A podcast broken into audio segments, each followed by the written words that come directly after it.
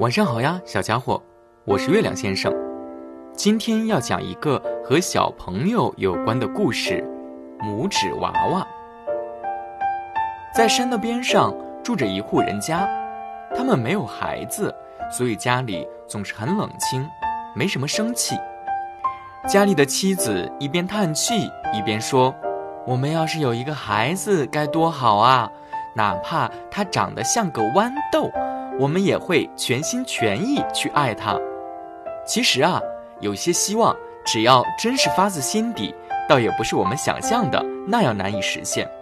这不，在一个冬天的日子里，一个男孩在他们的小屋子里降生了。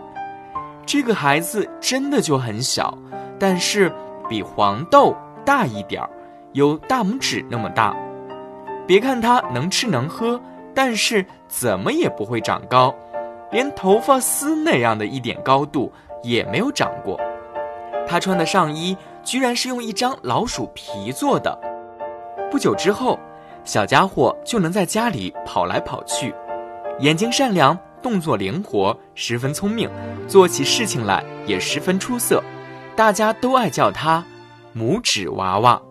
有一天，拇指娃娃的爸爸到森林里砍柴去了，中午的时候。拇指娃娃对妈妈说：“妈妈，你帮我套好马吧，我赶马车去接爸爸。”妈妈大吃一惊：“我的个亲娘嘞！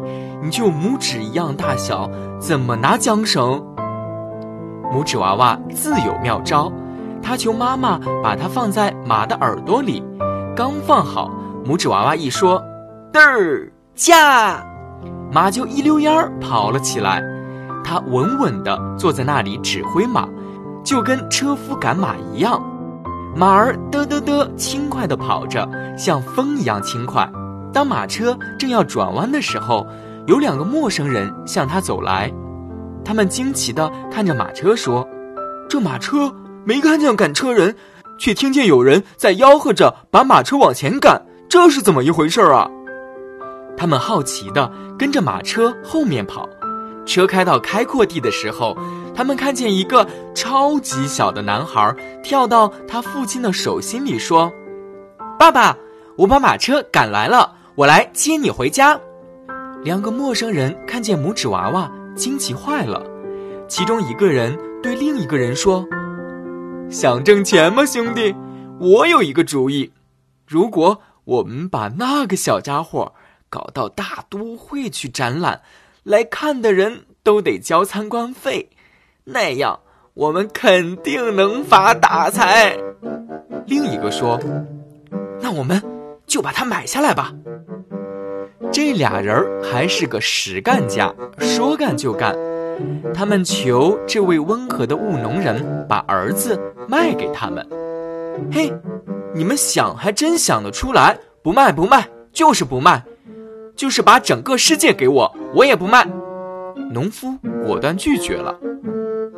但是拇指娃娃顺着袖子爬到了农夫的肩头，对着爸爸的耳朵悄悄地说：“老爸，你把我卖了吧，我自有妙计，保准你不会后悔。”农夫犹豫了好一阵儿，但是看样子儿子已经想好了计划。